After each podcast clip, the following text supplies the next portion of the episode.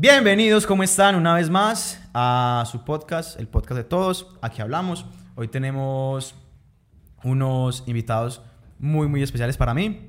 Eh, Grupo Brick.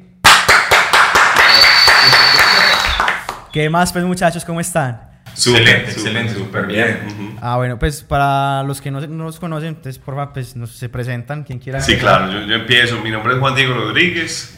Eh, es- Mi nombre es Cristian Agudelo. Y mi nombre es Daniel Valencia.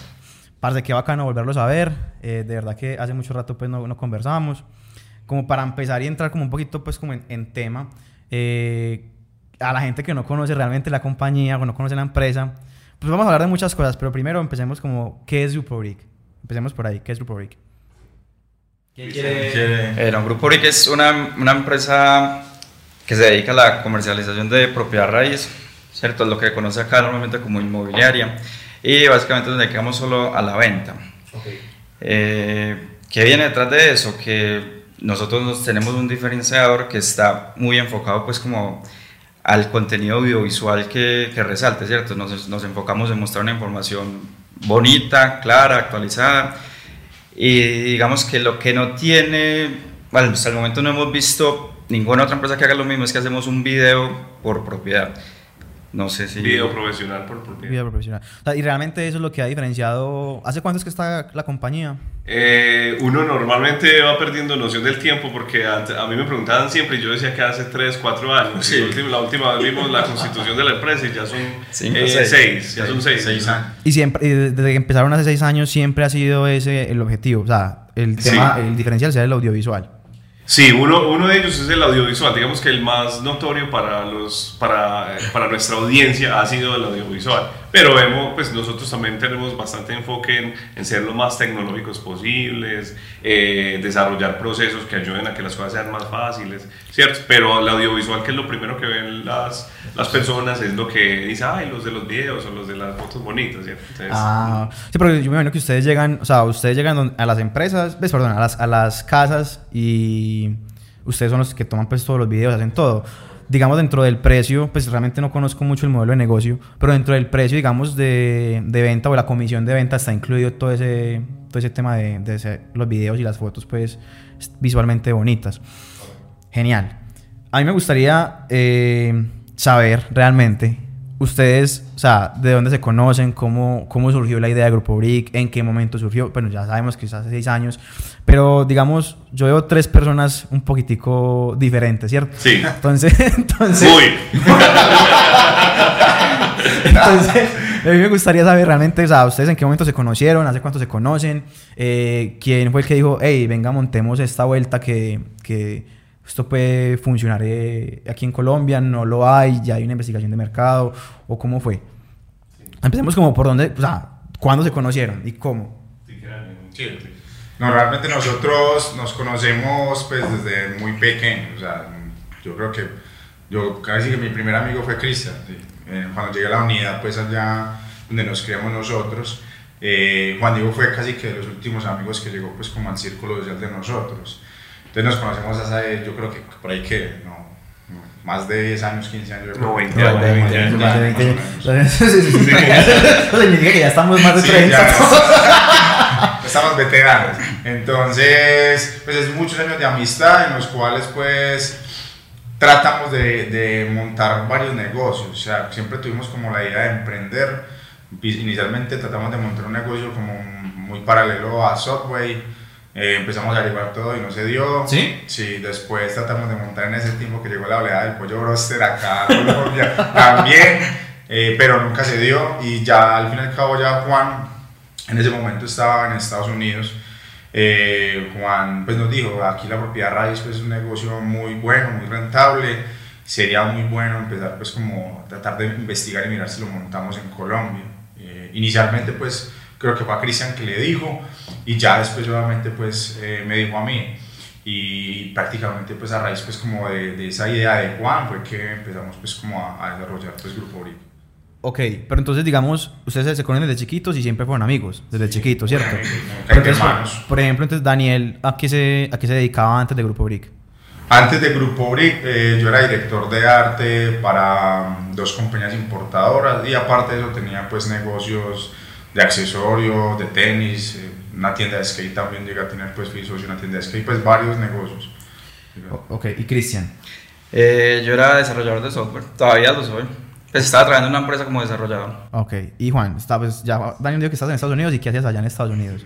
Yo era project manager, ¿cierto? Ah, genial. Entonces, eh, ya había trabajado como en muchas cosas allá en Estados Unidos mientras que estaba formándome pues en la universidad. Yo estudié finanzas y en realidad hay un, componente que es muy interesante y muy gracioso antes de haber fundado Grupo Ori y es que una idea que nosotros le estábamos, digamos que teníamos en mente, que yo socialicé con Cristian, era montar no lo que hoy es Rappi, pero lo que empezó siendo Rappi, ¿cierto? Eh, porque básicamente había varias empresas que le estaban apostando eso bastante en Estados Unidos y yo se las mostré a los muchachos. En ese entonces el modelo de Estados Unidos eh, eh, comprendía que las personas cuando hicieran la orden de su computador llegara una orden impresa a un restaurante. Y recuerdo que dentro del estudio, de, el estudio muy vago pues de, de hacer esto, Cristian me dijo, ah, pues yo no creo que la gente vaya a poner la plata para las impresoras. Los restaurantes vayan a poner la plata para las impresoras y yo, sí, y obviamente nosotros jóvenes, estudiando, pelados, pues, ¿qué vamos a decir? No, pues tampoco es que podamos, no, no teníamos una noción muy exacta de cómo entonces podíamos formar nosotros un negocio. Eh, entonces después de eso, cuando yo socialicé la idea de la propiedad raíz, eh, habiendo ya salido Rappi, Cristian dijo, no, pues hagámosle porque no queremos volver a perder una oportunidad. Pero fue domicilios.com. Ah, no, en ese momento era otro, era otro. Y obviamente pues ya, ya ese negocio eh, Rappi lo ha, lo, ha, desarrollado de una manera increíble, pues que uno ni se imaginaba. Eh, que, que, que, pudiera llegar a lo que es hoy en día pues Rappi, ¿cierto? Pero entonces digamos, ok, ya desocializaron, desocializaste la idea pues a, a Cristian y a y Cristian a Daniel, pues no ¿En qué te llegaste, te, te volviste pues para Colombia y dijiste, vamos a montarlo en, serio? ¿O cómo fue? Aún no. Digamos que nosotros, inclusive en ese momento, habíamos creado un plan de negocios. Que si yo me pusiera a leer el plan de negocios en ese momento, que era un documento por ahí de ocho páginas, prácticamente es lo que hoy en día sigue siendo Grupo BRIC, ¿cierto? Entonces nosotros hemos como desarrollado todo lo que planeamos de acuerdo a ese plan inicial y nos hemos mantenido, nos hemos tratado de continuar siendo fuertes en, los diferentes aspectos que nos propusimos en ese momento.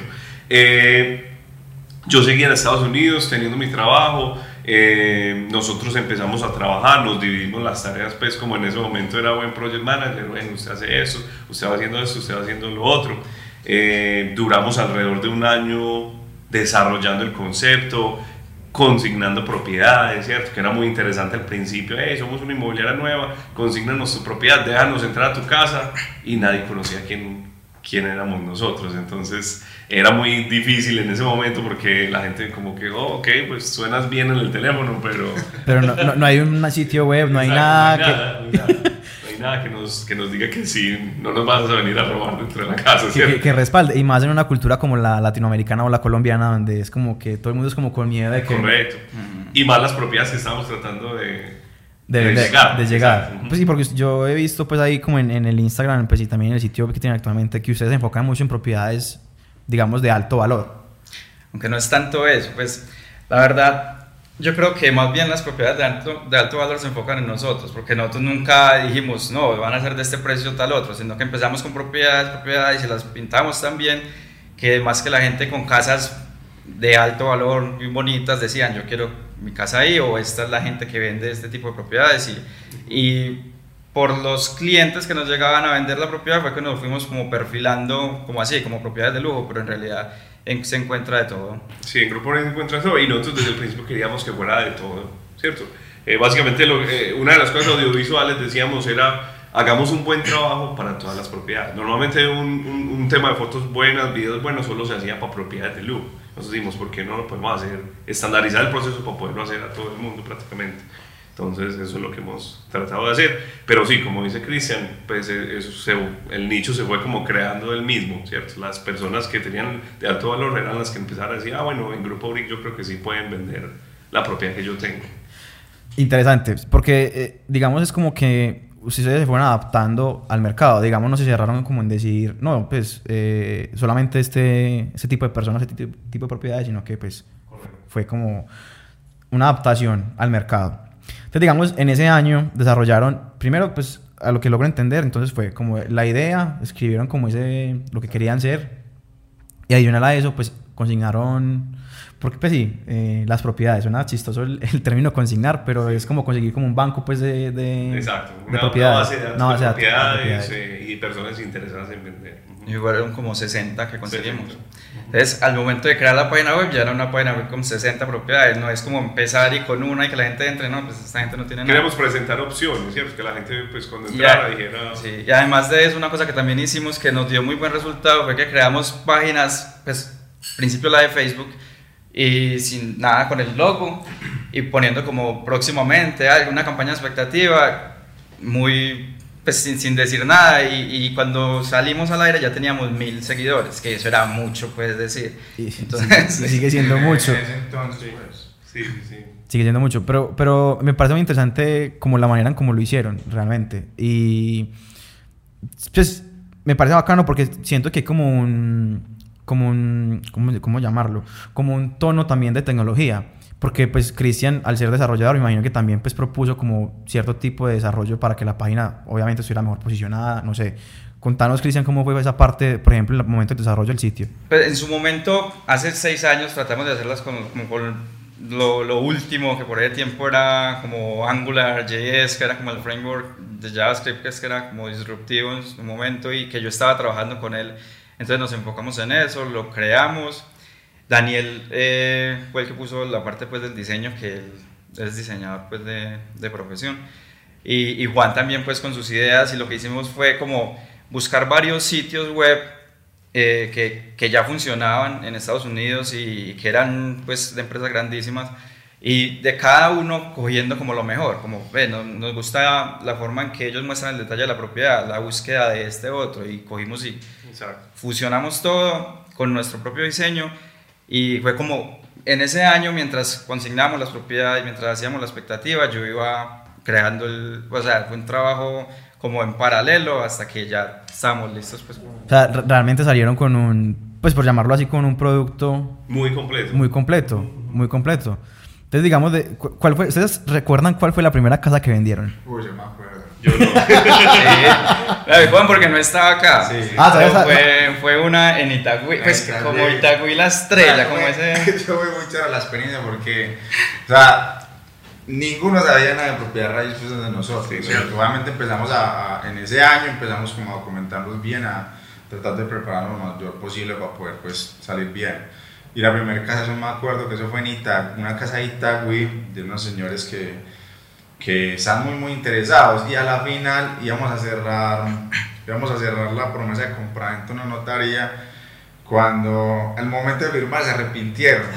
Y dijeron no yo mejor me voy por la otra casa entonces tocó o sea en medio de la, firma los señores dijeron no esa casa no más bien otra pero de nosotros y ahí fue donde nosotros empezamos como pues el proceso, fue la primera casa que también siguió siendo en Itagüí. Lo charro peculiar es que la primera promesa de compra-venta de nosotros eso tenía un montón de cosas. O sea, ¿en qué sentido un montón de cosas? primero, pues no tiene una estructura como, como la mejor de la que tenemos nosotros ahora.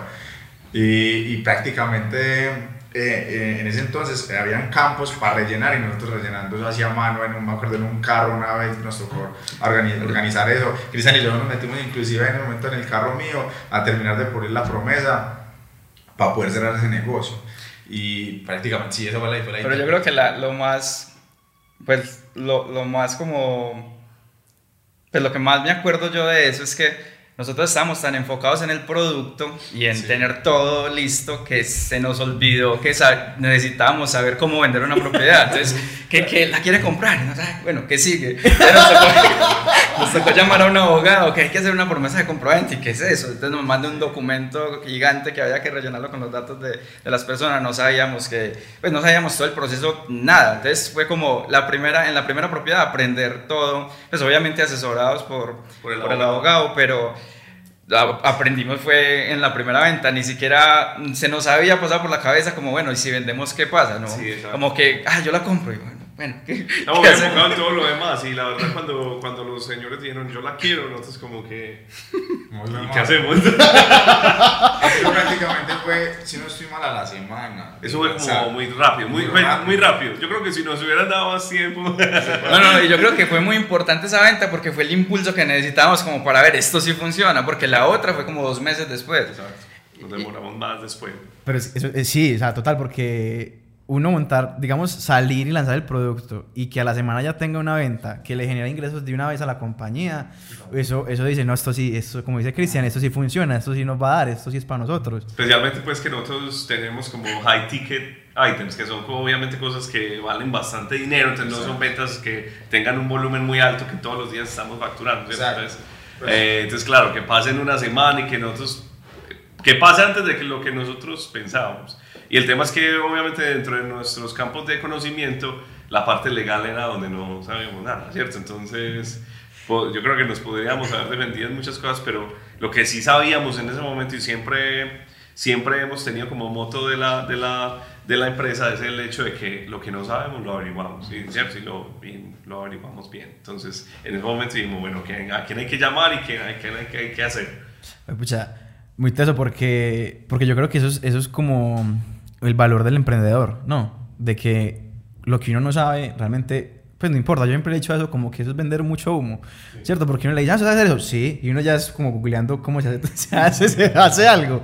Pero, pero eso es lo realmente importante. Por lo menos, digamos, como decía Cristian, se aprendió en el proceso. Y después de eso, pues ya, imagino que se fue derecho, pues la segunda casa, la tercera casa y bueno, a lo que van hoy.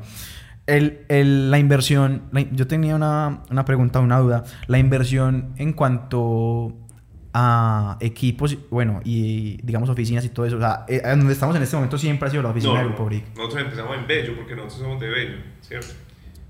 Ok, ¿y tenían todos los equipos audiovisuales o los fueron consiguiendo? ¿Cómo fue? No, es decir, todo antes de lanzar, obviamente todo se estaba consiguiendo, pero pues cuando lanzamos teníamos todo para operar. Ah, no, es que ustedes ya habían empezado con todos los juguetes. Sí, en ese año de planeación, qué pena, fue donde empezamos a conseguir todo eso que necesitábamos, el audiovisual que contratamos en ese entonces.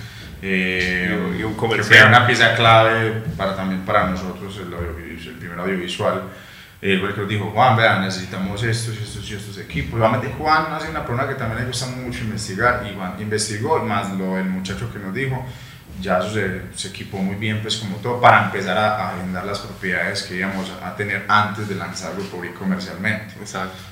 Pero entonces, por ejemplo, vos, vos aún no habías vuelto, estabas en Estados Unidos. Sí, no, es que durante todo el desarrollo del Grupo yo seguía trabajando, ¿cierto? Entonces me imagino que vos tenías como la facilidad también de comprar todo allá. Exacto. Pues porque... Entonces todo se estaba comprando allá y yo lo traía cada vez que viajaba aquí. Entonces íbamos, íbamos construyendo, construyendo.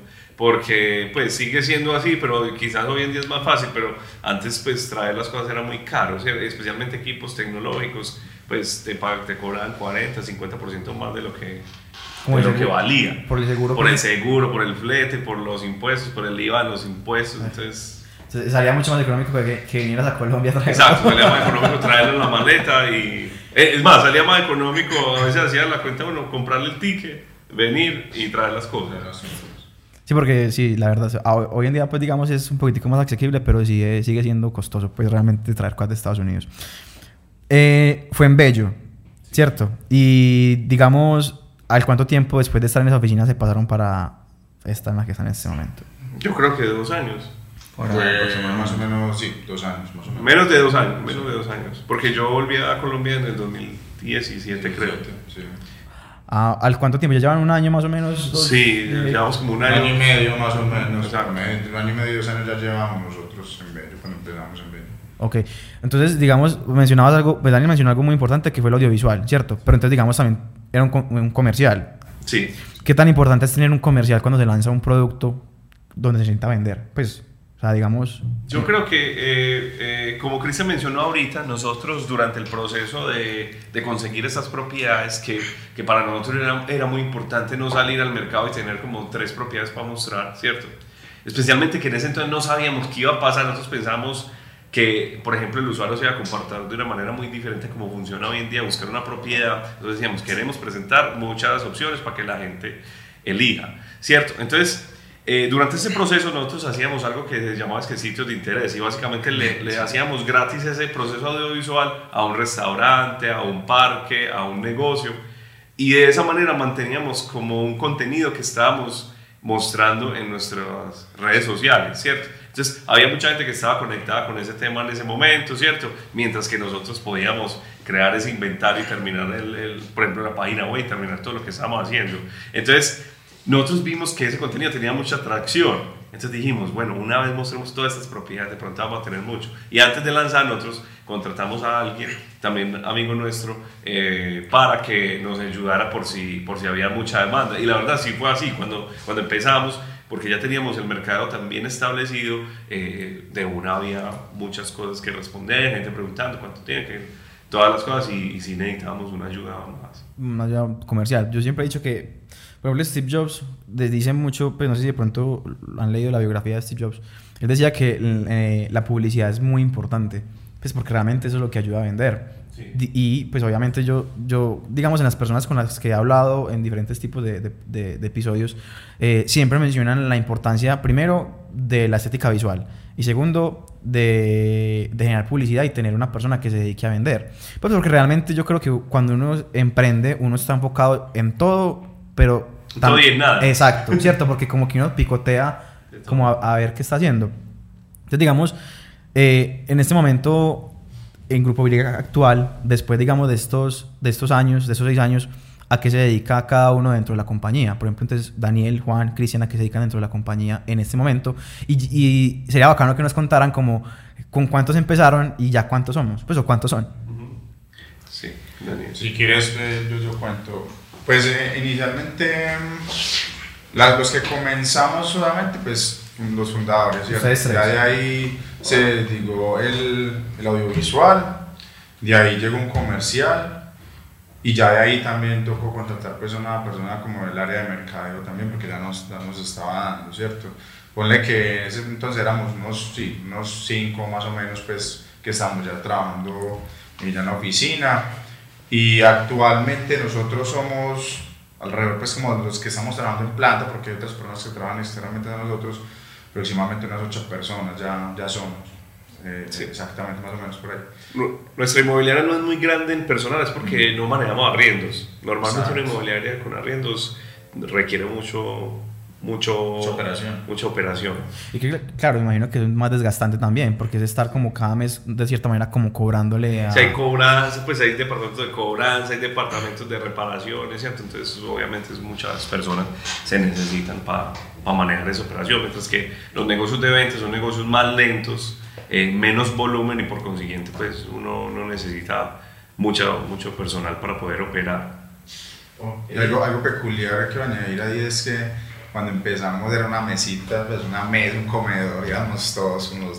Estaba programando, yo la parte comercial y, de diseño, y estaba también ya el audiovisual, entonces eran todos los equipos montados en una mesa que no era muy grande, entonces éramos todos súper pequeños ahí, o sea, súper angostos. Yo creo que parte de lo que hizo que funcionara todo muy bien es la que, pues, obviamente cada uno aportaba algo distinto y, aportaba algo, ¿cierto? Porque muchas veces uno dice, vamos a crear una empresa, y, pero metamos a este porque somos amigos, pero en realidad no tiene pues algo como que aportar. Eh, y que también, eh, al menos nosotros dos al principio, Daniel y yo, y Juan porque no podía, porque si no, no, no había soporte económico para la empresa. Eh, nosotros dos renunciamos a todo lo que estábamos haciendo y nos y trae, cada uno con su computadorcito desde la casa y a ponerlo en la oficina y hasta, y hasta el son de hoy siguen acá los computadores. Eso justamente yo tenía dos preguntas muy bacanas y era, pues la primera era cómo uno, uno cómo hace eh, para convencer a las personas de un proyecto. O sea, digamos, uno como fundador, uno cree mucho en su proyecto y uno está seguro de que va a funcionar, pero uno como convence, digamos, al, em, al, empleado que, digamos, uno, de cierta manera, es una empresa que están haciendo, ¿cómo lo convence que esto es un lugar que va a funcionar y que no se va a quedar sin trabajo, no sé, en seis meses? Yo diría que la consistencia de las acciones, ¿cierto? Uno obviamente puede hablar muy bien y hablar muchas cosas que eh, digamos que fantasías que uno tenga, bueno, vamos a hacer esto y vamos a crecer, pero yo creo que si las personas ven las acciones de esas personas que están diciendo cosas, pues eso es lo que ellos creen, eso es lo que ellos evidencian. Y entonces nosotros siempre nos hemos enfocado en, en tratar de demostrar con acciones que, que, estamos creciendo, que somos buenos, que tenemos una buena idea. Y hasta el día de hoy, eh, el Grupo ha contado con una suerte increíble y es que pues, nuestra rotación de personal ha sido casi nula, ¿cierto? Prácticamente nosotros seguimos con las personas que empezaron Grupo Brick, ¿cierto? Y obviamente cada, hay personas que sí eh, han abandonado el equipo, eh, pero todos tenemos nuestro proyecto de vida. Y yo siempre le he dicho a los muchachos que pertenecer al Grupo Brick ojalá sea algo que ellos lo vieron como un bloque dentro de su proyecto de vida para seguir creciendo. Y si su futuro está en otra compañía, eh, genial y, y, excelente que haya podido aportar esa formación en Grupo Brick o esa, o esa experiencia de vida para que ellos sigan creciendo. Eso me parece muy bacano porque ahí también es un, un tema cultural de Grupo BRICS, ya, ya, se va creando como una cultura empresarial. Y es lo que hay en estos momentos, una empresa aquí directamente una cultura. Genial, yo enseguida tocamos más a, profundidad de punto porque también quiero hablar sobre, sobre ese, ese punto de, de, renuncia, ¿cierto? De decir, listo, pues ya, ya se nos contó que pues vos estabas en Estados Unidos, Juan, estabas dando eh, dándole, pues, eh, digamos, una, una, inyección de capital a, a, a, Grupo Brick para que no se fuera pues, a acabar. Y ustedes dos renunciaron. O sea, ¿cómo, cómo fue, cómo fue ese, ese, punto? A mí me parece esto siempre muy bacano porque todo el mundo responde algo diferente. Y es, ¿cómo uno llega a ese momento de decir, ah, que van y que hice tantas, voy a renunciar? O sea, ya, o sea, no me importa mi trabajo, no me importa que sin plata, sino que esto va a trabajar por lo mío. ¿Cómo uno llega a tomar esa decisión yo siempre pregunto es qué, cuál fue esa patada que te impulsó a hacerlo. Yo creo que nosotros siempre estuvimos hablando, listo, que vamos a hacer el proyecto todo, y empezamos a trabajar en él, empezamos a hacer un plan, empezamos a pensar que en el nombre, que vamos a comprar el dominio, que vamos a comprar el todo, hasta que llegó un punto en que hagámoslo, entonces listo, ya, ya estaba pues, estado todo tan claro, ya sabíamos todo, ya le teníamos tanta fe al proyecto que nos, nos metimos de lleno en eso, entonces a renunciar, a, empezar desde cero ahí, a, a, pasar de ganar, pues, no sé, un salario decente en el momento a, a, sobrevivir con lo que fuera, pero uno ya sabiendo que estaba trabajando para uno mismo, entonces que estaba construyendo un patrimonio que muy distinto pues a...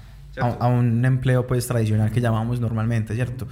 Eh, es muy curioso porque mm, ese tema, ese tema de, de, la, renuncia, de llegar a... O sea, como de ver... La, o sea, uno tiene la idea, ¿cierto? Y cuando uno empieza a ver más tangible, uno... Hay, pues yo siempre he dicho que hay dos opciones. O uno dice, ah, no la voy a hacer. O dice, no me puedo dar el lujo de no hacerla. Porque ya la estoy viendo tangible. Yo creo que eso es lo que, lo que también de cierta manera los impulsó. Que ya tenían tanto, tanto hecho que dijeron como fue, pucha, ¿cómo no lo voy a hacer? ¿Cierto? Sí, sí, sí. Exacto. Ok. Eh, quería tocar ese punto porque para mí es muy importante y yo sé que para muchas personas que tienen ideas pero no las, o sea, las desarrollan a tal punto que dicen, como, o sea, les da miedo dar ese siguiente paso. Eh, es muy bacano porque yo siento que uno tiene que hacer lo que uno realmente le gusta y siempre es algo que, digamos, en el podcast conversamos porque pues, de eso yo creo que se trata la vida, no solamente de, de trabajar eh, o vivir infeliz, que realmente no es la idea. volviendo al tema cultural de la empresa, ¿Ustedes qué consideran que cómo es la cultura de Grupo Brick? Adicionándole un poquito a eso que conversamos ahorita hace un momento. ¿Cómo es la cultura? Yo diría que nosotros tenemos una cultura muy emprendedora. Eh, el negocio de propiedad raíz es muy, digamos que necesita un, un, driver autónomo, es decir, una persona que diga, yo quiero, yo quiero hacer esto y yo quiero que me funcione. Eh, quiero que mientras venda más, mientras eh, asesore a más clientes, me pueda ir mejor económicamente, quizás mejorar mi vida. Entonces yo creo que, que cada uno, así sea empleado o así sea un fundador, debe tener un toque muy emprendedor. Entonces nosotros eh, ayudamos bastante en eso, estamos siempre como culturizando el equipo y animándolo para que cumpla sus metas personales, sean sean económicas o sean hasta familiares, ¿cierto? Hemos tratado de que, listo, conectémonos todos, ayudémonos todos para que podamos sacar nuestros sueños adelante. Entonces, eso es muy bueno porque siento que en la empresa hay un sentido de pertenencia por Grupo Brick increíble. Pues todas las personas que, que están en ese momento con nosotros yo podría decir que quieren demasiado la empresa y, y, así el día de mañana se tengan que ir, quieren que le continúe yendo bien a ellos, ¿cierto? Entonces era muy interesante porque yo le, nosotros en la empresa eh, siendo entre comillas jefes, que no nos gusta pues ese, ese término, pero siendo jefes, nosotros también seguíamos siendo empleados, porque recuerda que cuando empezamos yo también seguía trabajando, ¿cierto? Algunos teníamos algunos compromisos, por ejemplo, Cristian y yo ya trabajamos juntos en algunos proyectos que Cristian programaba para una empresa donde yo trabajaba antes en Estados Unidos, entonces nosotros ya teníamos un vínculo, digamos que laboral, eh, pero siendo así, nuestros empleados, nosotros éramos sus jefes, pero al mismo tiempo también nosotros éramos empleados en nuestra parte. Entonces nosotros podíamos decir, ¿qué puede, ¿qué puede mejorar mi empresa en la que trabajo en este momento? Y yo, en vez de hacer esas cosas malas que yo estaba haciendo, yo quise hacerlas mejor. Entonces eso, siempre teníamos eso en mente como para decir, nosotros siendo empleados no nos gusta que nos hagan esto. Entonces, ¿por qué vamos a llegar a, a ser un jefe que replica lo mismo que no nos gustaba que hicieran los otros? Y eso yo creo que fue lo que lentamente fue formando la cultura del Grupo Brin. Qué bacano eso, porque yo, yo pienso que, que dentro de, de, las compañías y más las colombianas debería de empezar como a deberían empezar a enfocarse mucho en que sea, lo más importante sea la cultura. Porque pues digamos hoy en día los millennials, que somos la gran mayoría de la fuerza laboral en este momento en, Colombia o en el mundo, somos de, de, que, de un pensamiento de que si no aprendo y si no me siento bien, pues me voy, ¿cierto? Cuando ya mi trabajo es muy repetitivo, ya no me gusta y me voy. Entonces yo pienso que eh, las empresas colombianas, y me parece muy bacano que lo hagan, primero pues noto que ustedes de cierta manera apoyan mucho a sus empleados, independientemente de lo que quieran hacer. Y es muy bacano lo que mencionaban de que ustedes no se consideran como que ah, él tiene que estar aquí toda la vida conmigo, sino que lo, digamos, como que lo cultivan y si él en algún momento se quiere ir, pues tiene las puertas abiertas sin ningún problema, no le van a dar como una restricción de que, ah, si te vas entonces tenemos problemas. No. Sí, no, no, no. Eso me parece genial. Y también me parece muy bacano ese, ese tema de que, de que ustedes al ser empleados también dijeron como, bueno, yo en mi empresa no quiero que pase esto. No me gusta. Que me pasa a mí. Exacto, pues porque yo creo que todos en algún momento pues hemos sido empleados. Pues yo también sigo siendo empleado, pues no, yo todavía no vivo esto. pero, pero me parece muy bacano. Eh, yo les iba a preguntar algo eh, referente al tema del liderazgo. ¿Cuál ha sido, qué ha sido lo más complejo de liderar personas o de estar como al tanto, o sea, ser conscientes de que eh, de ustedes depende, digamos, no sé, ¿Cuántos empleados en este momento? Qué pena. Son por ahí siete. De que ustedes dependen siete familias. O sea, ¿cómo es ese nivel de responsabilidad y de conciencia de decir, pucha, o sea, digamos cuando uno, la empresa no está tan grande, uno piensa como, ah, bueno, si, si, se, si se acaba, pues bueno, no pasó nada, ¿cierto? Pero digamos, si se acaba, son siete familias que, digamos, se quedan sin, sin empleo. O sea, ¿ustedes qué los motiva y cómo es ese nivel de conciencia y responsabilidad hacia estas, hacia, esta, pues hacia estas personas? ¿Quién quiere? yo, yo, yo doy esa parte. Pues yo creo que para el tema del liderazgo lo que más debe tener uno es paciencia. Creo que es una de las, de las partes que uno debe tener. Eh, porque o sea, cada persona es un mundo diferente, ¿cierto? Y acá es, eh, como lo venimos hablando, Grupo Brick, aparte de ser una cultura, es una familia. Nosotros somos una familia, todos nos conocemos yo le conozco los dueños a los comerciales, los problemas, lo que le gusta, lo que no le gusta. O sea, aquí prácticamente nos conocemos entre todos. Que es algo que en algunas empresas no, no se ve mucho. Simplemente llega el jefe, se hacen los que están trabajando. ¿no? O sea, aquí pues la gente, yo siento que es muy libre, es muy, muy, son muy ellos. Y creo que hasta muchos de ellos, que es algo muy, muy común de ver, de que, que uno diga que las personas que trabajan para el equipo de uno quieran venir a trabajar a la oficina, porque les gusta el ambiente. Entonces, digo que parte de eso es la, la, paciencia porque hay que empezar a conocer uno por uno y saber cómo manejarlos, porque no es lo mismo el temperamento eh, o la forma de liderar del, del audiovisual al, del, al, del, comercial, ¿cierto? ¿cierto? Entonces, eh, ahí es donde tienen que empezar a uno a conocer muy bien cada persona y cómo tener el tacto con ellos, porque no es lo mismo el tacto que yo tengo de pronto al dirigirme hacia Cristiano San Juan que el tacto que yo puedo tener hacia, llamémoslo, una mujer, ¿cierto? Entonces, ahí digo que es parte de la paciencia y obviamente conocer cada, conocer cada detalle de ellos para saber qué los va a impulsar y qué los va a motivar eh, a el venir acá a la compañía. Yo a algunos les digo, o sea, aquí no es de venir a calentar un puesto y trabajar por trabajar, no, o sea, uno tiene que tener un sentido de la vida porque usted madruga todos los días y se la pasa prácticamente la mayor parte del tiempo compartiendo con, con su compañía con su trabajo. O sea, uno debe tener un porqué y si no lo tiene, pues hay que que no sé, que buscarlo. Exacto, por ejemplo, yo le decía una vez al, eh, al, al, primer audiovisual de nosotros, cuando yo lo notaba que no se sentía como ya, más que por la empresa, yo digo que era más que él cumplió como su ciclo y ya estaba buscando, llamémoslo, aparte de pronto algo económico, era más, yo sentía ya en su profesión de crecer, ya llegó su punto en que ya se cansó de hacer propiedades en ese entonces y yo una vez me acuerdo que yo le dije, no, o sea, si usted necesita X cantidad de tiempo para tomarse, para buscar, hágalo. Y seguimos teniendo una muy buena relación. Pues hablamos hasta parceros, de vez en cuando me saluda.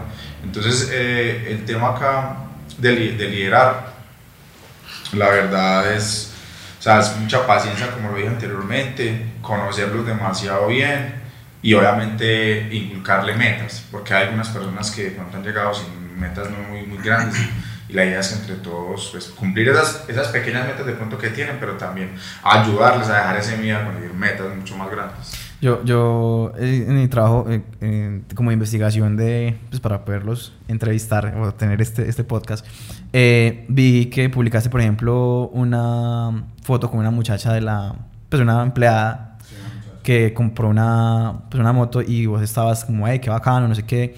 Y eso es lo que, lo que mencionas, como también como que ayudarles a que tengan metas mucho más grandes. Sí, exacto. Ella, ella ha sido de las últimas personas que han ingresado a nuestro equipo y obviamente ella tuvo un, una quiebra económica que la dejó bastante, o sea, emocionalmente la dejó muy, muy mal. Entonces obviamente cuando uno, llamémoslo, tiene ciertas quiebras, pues de pronto sus metas empiezan a bajar por poder pagar ciertas deudas de, que le dejan eso. Y acá de pronto, y Juan es uno que le ha inculcado también mucho acá en la compañía a, conseguir las cosas, no esperar toda la vida a, comprar una moto, a comprar una casa, no. Y muchas veces eh, uno necesita ese impulsito que le meta a alguien, no, no, vamos a hacerlo. Y, y se dio la oportunidad esta semana. Y obviamente sé que uno con miedo es como cuando uno compra algo y no, madre, ¿será que sí? No. Aquí se ayuda mucho a impulsar eso y, y, ya tiene obviamente en este caso pues un moto que eh, más que una meta, también le va a ayudar a, a, llegar a otras metas, porque pues es parte de su, también su, equipo de trabajo. Eh, me, parece, me parece muy bacano eso porque siento que es algo muy similar a lo que dice el fundador de Virgin. No recuerdo el nombre del fundador de Virgin, que él dice, lo más importante no son mis clientes, son mis empleados. Y yo noto mucho que ustedes, perdón, se preocupan mucho por ellos. Yo creo que una parte, pues hablando de liderazgo todavía, que lo más, para mí lo más difícil y a la vez más importante es como liderar desde el ejemplo. Más porque nosotros siempre fuimos como compañeros de trabajo para ellos. Nos sentábamos ahí al lado, hacíamos, pues teníamos cada uno sus funciones. Entonces, digamos, ellos nunca nos vieron como, como el jefe, porque nosotros nunca quisimos ser algo tradicional, simplemente lo hicimos como lo sentíamos. Entonces, por ejemplo, si yo llegaba una hora tarde a la oficina, ¿cómo le iba a decir a, cómo iba a regañar a alguien que llegó tarde? Eh, y así con todo, ¿cierto? Entonces, eh, nosotros siendo parte del equipo tendríamos, teníamos que liderar desde el ejemplo, si no con qué cara íbamos a exigir resultados o a exigir, algo que nosotros no estábamos haciendo.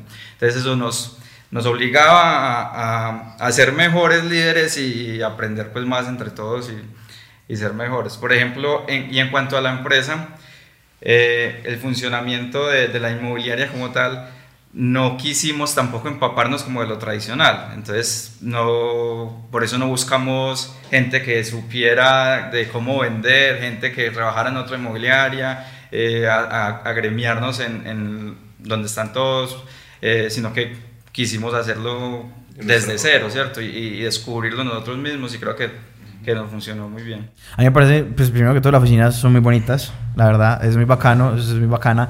Y eh, es chévere porque es una empresa muy joven y ustedes son muy jóvenes, entonces la gente, digamos, no, no es como antes, pues obviamente el mundo ha cambiado un montón, que uno que, que, tenía que venir de pantalón de paño y camisa y toda la cuestión, sino que yo veo que aquí es bien, o sea, no tenés que venir eh, súper elegante, obviamente, pero tampoco pues, puedes venir de pantaloneta, pues un ejemplo, pues, he visto que es como muy casual.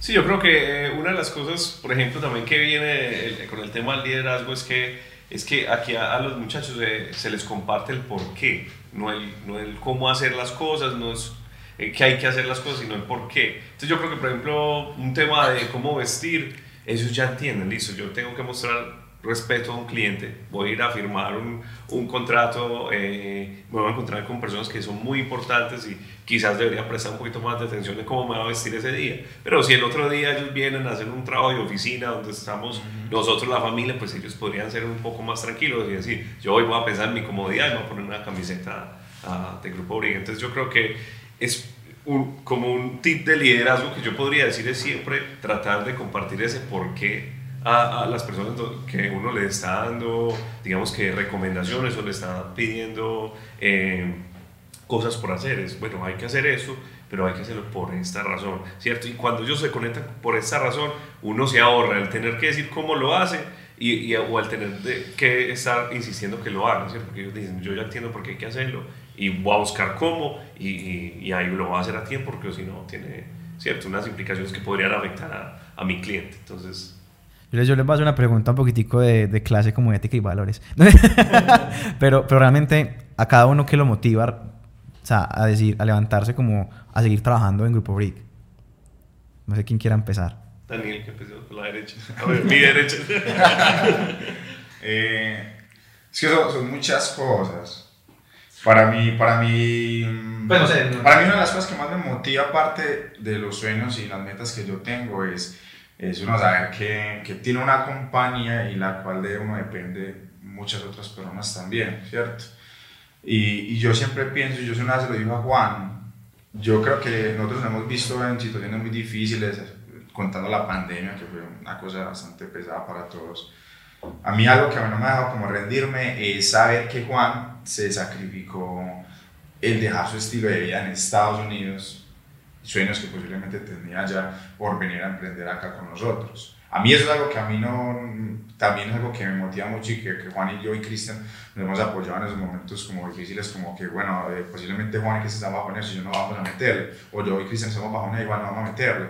Entonces, eso es alguna de las razones que, que a mí me hace levantar todos los días, de que, pues primero, yo amo mucho esto, o sea, y no solamente tener propiedades, es el tema de vos compartir con los clientes, de vos ver tu equipo de trabajo contento, de vos poder ayudar a las personas. A mí siempre me gusta mucho ayudar y yo siento que aquí, aquí puedo ayudar tanto a las personas que trabajan con nosotros como a mis socios y, la, y, los clientes que están buscando una propiedad, porque como yo lo digo, eh, sin respetar profesiones, eh, esto no es como vender empanadas, ¿cierto? O sea, tú vas a una, vender empanadas, te levantas la comes y ya no, vender una propiedad es una cosa que tiene un proceso bastante complejo y que una persona que por primera vez vaya a comprar una propiedad, pues tiene miedo, tiene sustos y, y no hay nada mejor que uno generar esa tranquilidad a ellos de cómo, por qué invertir en la propiedad que nosotros tenemos.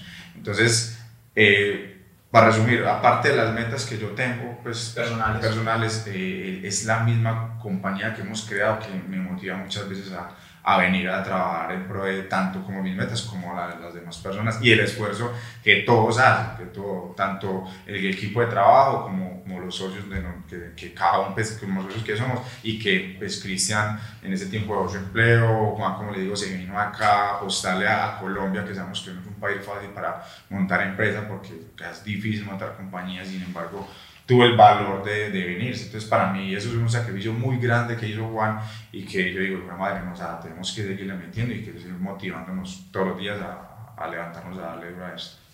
No sé, de pronto, Juan. Yo creo que para mí lo, lo, más motivador es que es, es propia, ¿cierto? Entonces, uno trabaja para.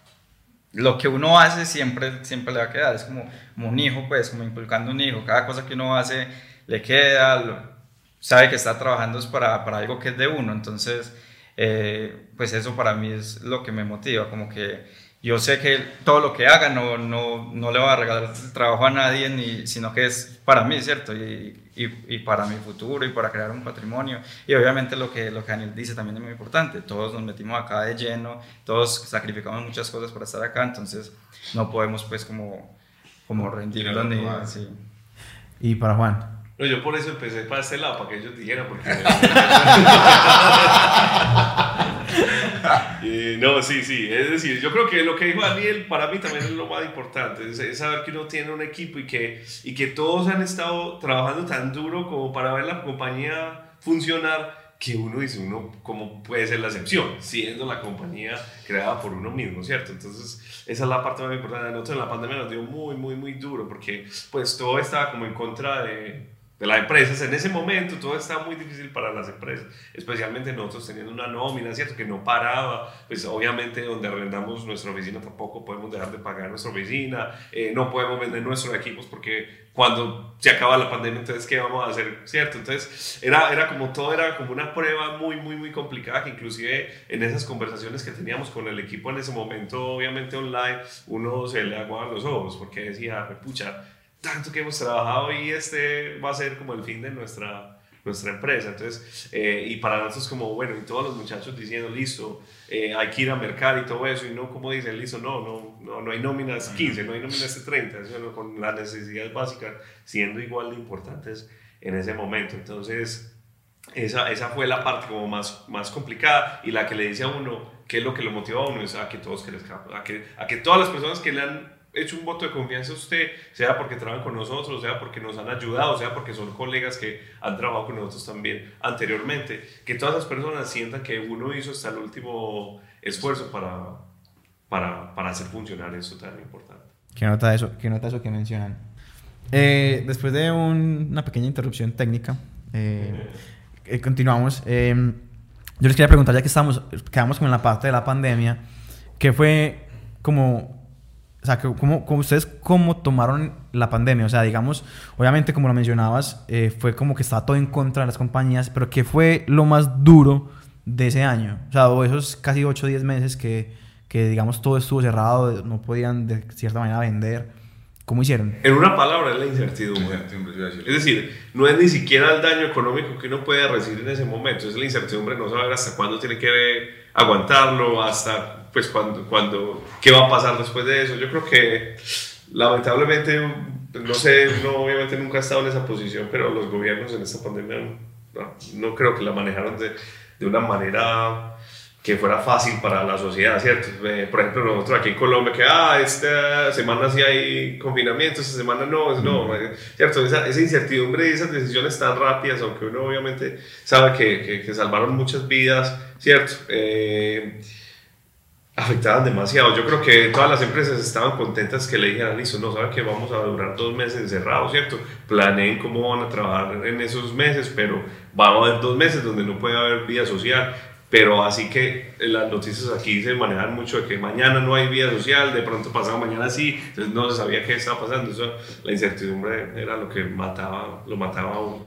Pero, pero digamos, ustedes pudieron vender, o sea, vendieron de pronto en, ese, en esos días de que no se podía salir, o cómo, o no hubo venta, o realmente fue... Porque pues igual todo el proceso legal tampoco podía, no había notaría, no había nada, y, y pues no se podía por ejemplo, no podían entrar a las unidades personas que no eran de la unidad. Entonces, muchas restricciones que, que, incluso después de que ya la gente podía salir, nosotros tampoco podíamos empezar a operar normalmente.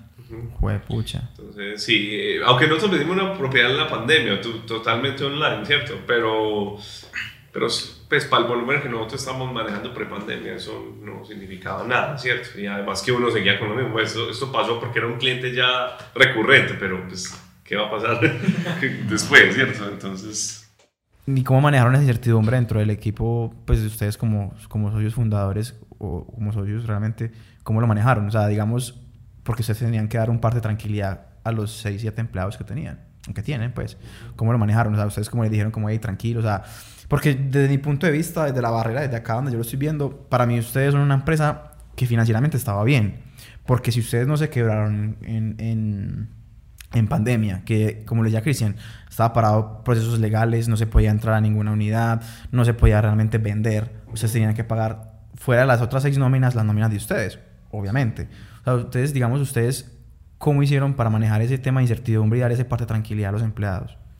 Yo creo que una de las cosas más importantes que nosotros siempre hemos hecho es que nunca, o sea, no, no le sacamos más de lo que puede dar la empresa para nosotros mismos. Yo creo que todo mundo que, que crea una empresa cree que es que se va a volver millonario al, año y que eso le va a dar, pues, o sea, sí, esa es la idea, pero no todas las ganancias se las puede llevar uno como dueño y sin dejar nada para reinvertir o simplemente para saber qué va a pasar. Entonces yo creo que nosotros siempre tenemos ahí algo que no contamos con eso y no, no nos lo gastamos y eso ayudó como para sostenernos por un tiempo. que ayudó. Pues digamos que claro, vos, ustedes, vos tenés como un background de finanzas, ¿cierto? Entonces, entonces me imagino que también eso venía ya desde antes, como lo mencionaba Cristian, que ustedes, digamos, de una venta dejan porcentaje pues como para el que quién sabe qué. Sí, es decir, la, la, la, las finanzas de la empresa se independizan de las finanzas nuestras. Entonces nosotros, obviamente todo lo que está pasando en la empresa, bien por la empresa, bien, y nosotros siempre hemos estado pensando en el crecimiento y todo, entonces hemos tenido pues fondos como para poder seguir haciendo inversiones y eso. Obviamente esos fondos para esas inversiones se tuvieron que usar de una manera que no esperábamos, pero al menos nos dejó seguir sobreviviendo, ¿cierto? No, eh, eh, eh, digamos, como de, de, las leyes de, de, del emprendedor es como quien siempre dicen, póngase un sueldo, ¿cierto? No, a veces no es muy difícil eh, querer uno ganar más y saber que realmente, pues, como por esa salud financiera de la compañía, no subirse un salario muy alto. No es muy difícil a veces como manejar esa emoción. Sí, eso es muy difícil, especialmente como yo creo que para la cultura colombiana, si lo que nos queremos volver ricos de la noche a la mañana es muy complicado, porque cuando usted le está yendo bien, quiere decir, listo, me está yendo bien. Pero yo creo que los resultados eh, más que el volumen o el valor del resultado, es la consistencia, ¿cierto? Entonces, si usted no tiene resultados excelentes consistentemente, pues que un mes le vaya bien, que no vale nada, ¿cierto? Entonces, a veces eh, ese mes que le va bien, la gente desangra la empresa y el mes que le va mal, pues eh, se termina de morir la empresa totalmente. Entonces, nosotros siempre hemos tratado de no hacer eso, al menos hasta el día de hoy hemos trabajado para Grupo URIC, llamémoslo así, pues hemos tenido nuestro, nuestro salario, hemos tenido, pues hemos podido comprar nuestras cosas, hemos podido sobrevivir, hemos podido seguir invirtiendo, que tenemos una plataforma que es sostenible y que podrá sostenerse por, por mucho más tiempo. Entonces, eh, hay unas cosas que uno no las ve, pero que igualmente trabajando en pro de que la empresa esté bien financieramente, no estamos trabajando al mismo tiempo en pro de que nosotros estemos bien financieramente. O sea que podríamos decir que Grupo BRIC siempre ha sido rentable. es decir, siempre, pues es difícil decir siempre, pero durante el, el, tiempo sí, claro. Me parece genial. Y felicitaciones, realmente, como lo decía al principio, o sea, que ustedes hayan sobrevivido a ese, ese, pedazo de año de pandemia, dice mucho de, digamos, del manejo que ustedes le dan a la compañía, porque no, pues fuimos testigos de muchas empresas que realmente se quebraron, porque pues pasaba eso justamente, pues, digamos, los socios fundadores o los socios desangraban la compañía. Y en ese momento no habían préstamos, pues, entonces ah, es pues. como una empresa, no, banco, préstame plata, pues los bancos ahí bien amarrados con su dinero que tenían porque tampoco sabían nada. Sí, y el modelo de nosotros de negocio que es, o sea, si usted no trabaja, no, no, no gana. No, no son arriendos que, me imagino que las de los arriendos, pues igual recibieron, siguieron recibiendo plata, una, un modo de suscripción siguen recibiendo plata, pero si nosotros no vendemos, no, no hay ganancias, o sea, no hay cero. Entonces... Eh, pues de verdad que, vuelvo y les digo, felicitaciones. Ah, para finalizar, eh, me gustaría saber como, cuál es la visión que tiene cada uno eh, de Grupo Brick en los próximos 5, 10 años, qué se viene para Grupo Brick, qué esperan que pase, digamos, después de esta pandemia, cómo se ven, me gustaría como, como saber eso. Parte de la visión que, que tenemos nosotros para, Grupo Brilla ahorita pues complementar a Cristian Iguán es, o sea, la compañía hacer una expansión tanto nacional como internacional. Yo siempre he dicho a que yo me sueño mucho Grupo Brilla estando en Estados Unidos. Entonces eso es como algo que también le estamos apuntando mucho más adelante y una ramificación en el negocio en cuanto a no modelo de propiedad raíz, sino en, en, otro tipo de, de, ventas, ¿cierto? Más adelante pues les vamos a, a, conocer pues como en un proyecto que venimos trabajando que llamamos lo que no es de venta de propiedad raíz, sino de, otro, pero va a ser como muy eh, de la cultura del grupo BRIC. Paralelo. Muy paralelo a BRIC. Entonces, aparte, aparte de crecer pues como en, otros lugares, es también el equipo de, el equipo de trabajo, nuevamente queremos que el equipo también de trabajo crezca mucho más eh, y obviamente seguir creciendo en la parte tecnológica, la parte tecnológica que nos acompaña mucho más y evolucione más para todo este mayor, para toda esta mayor cantidad de procesos que nosotros hacemos pues como acá en Grupo BRIC. Sí, como Daniela, la, la parte tecnológica, pues la idea es, es modernizar mucho todo lo que tenemos, que aunque si usted compara, digamos, la competencia de nosotros con lo que hay en estos momentos, no se nota que estemos por, por detrás, sino incluso todavía seguimos pues como a la vanguardia, sí es verdad que tecnológicamente en cinco años ya hay muchos avances, entonces se puede crear un producto mucho más óptimo y, y también aprovechar pues eso para pues sacar un mejor producto más usable, tal vez una aplicación y un diseño más agradable y, y sí, vamos a, a, avanzar pues en eso bastante. Juan, ¿cuál es la visión que tenés de Grupo Brick? No, es decir, yo creo que este... Mmm, la pandemia siendo como el, el, el, punto de quiebra donde uno dice, listo, eh, ya sobrevivimos, esta es la segunda oportunidad, estamos pues decididos a, a tomar acción en, en, todo, en todos los proyectos que teníamos en mente, en todos los proyectos que teníamos como, como pensados, que conversados entre nosotros, ya, ya tomamos acción. Inclusive de una, una forma de, de, contabilizarnos a nosotros mismos nuestros resultados fue que esos proyectos que teníamos en mente, que antes solo los conversábamos nosotros tres o con las personas que eran específicas para lo que estábamos hablando, los acabamos de socializar el inicio de este año con, con el equipo, para que no sea solo hablar de que vamos a hacer esto y si nos quedamos mal nosotros tres, pues qué hijo de madres, sino que si le quedamos mal al equipo diciéndole que vamos a hacer todo esto, que vamos a necesitar su ayuda, pues entonces ahí sí es un, un nivel de responsabilidad mucho más grande. Entonces, tomar acciones eh, en el área tecnológica, eh, en el área de la expansión de los negocios afines, como Daniel lo dijo. Eh, también vamos a trabajar en un producto muy interesante para el,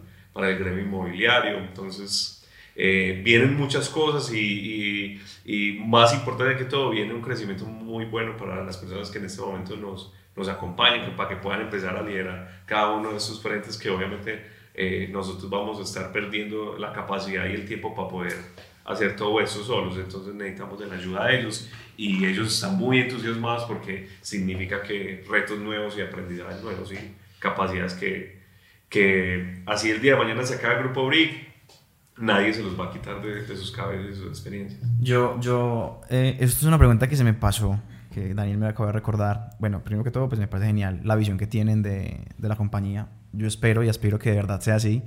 Eh, Ojalá que sí. Y pues yo conociéndolo, digamos, un poquitico más detrás de micrófonos, sé que va a ser así. Eh, pero de pronto quiero saber esto. Eh, ¿Qué ha sido lo más retador de emprender en Colombia? Pues digamos que conociendo un poquitico el modelo de emprender o de montar negocio, por ejemplo, en Estados Unidos. O sea, ¿cuál ha sido ese, ese cosa que vos decís, esa diferencia que vos decís como si aquí en Colombia esto fuera como allá, aquí hubieran más emprendedores?